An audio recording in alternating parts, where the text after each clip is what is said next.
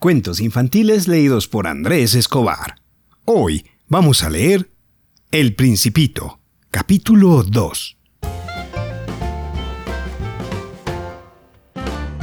Pero antes quiero mandar unos saluditos a Clemente de 8 años que es de Angol, Chile. También a Héctor de 8 años que es de Tampico, México.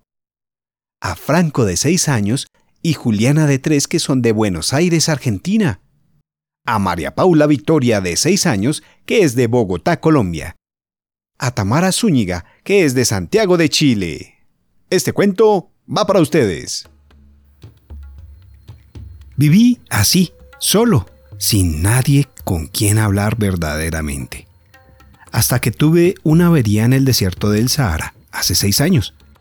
Algo se había roto en mi motor. Y como no tenía conmigo ni mecánico ni pasajeros, me dispuse a realizar solo una reparación difícil.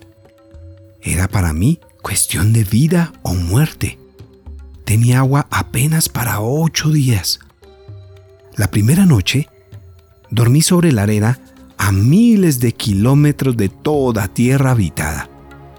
Estaba más aislado que un náufrago sobre una balsa en medio del océano. Imagínense, pues, mi sorpresa, cuando al empezar el día me despertó una extraña vocecita que decía, Por favor, dibújame un cordero. ¿Eh? Dibújame un cordero. Me puse en pie de un salto, como golpeado por un rayo.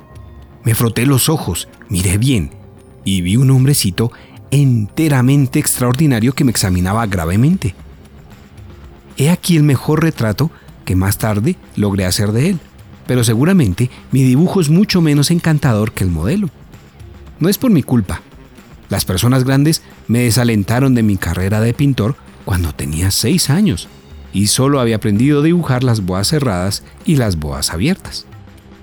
Mire pues la aparición con los ojos absortos por el asombro. No olviden que me encontraba a miles de kilómetros de toda región habitada.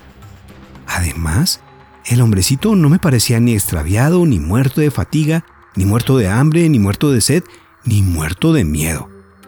No tenían absoluto la apariencia de un niño perdido en el medio del desierto, a miles y miles de kilómetros de toda región habitada. Cuando al fin logré hablar, le dije, Pero, ¿qué haces aquí? Repitió entonces muy suavemente, como si fuese una cosa muy seria. Por favor, dibújame un cordero. Cuando el misterio es demasiado impresionante no es posible desobedecer.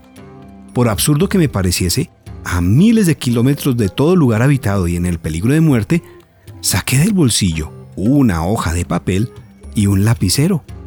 Recordé entonces que había estudiado principalmente geografía, historia, cálculo y gramática, y le dije al hombrecito con un poco de mal humor que no sabía dibujar.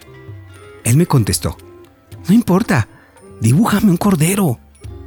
Como jamás había dibujado un cordero, rehice uno de los dos únicos dibujos que era capaz de hacer el de la boa cerrada. Quedé estupefacto cuando oí al hombrecito que me respondía.